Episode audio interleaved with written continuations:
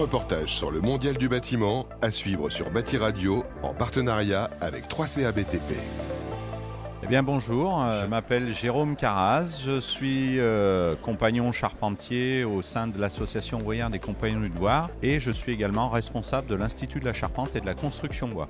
Aujourd'hui, nous sommes ici à Batimat, porte de Versailles à Paris, avec euh, l'exposition Notre-Dame de Paris, l'art de la charpente. Nous sommes ici pour mettre en valeur, en lumière, tous les savoir-faire de notre beau métier de charpentier. Ceci, on le fait grâce à l'aide du 3CRBTP, de l'agence Jour de Marché et du Salon Batimat.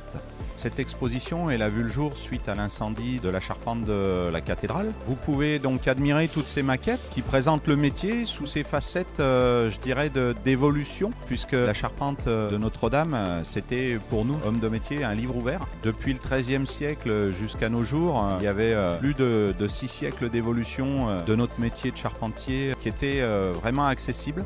On aurait bien aimé euh, que tous les charpentiers de France puissent la visiter avant.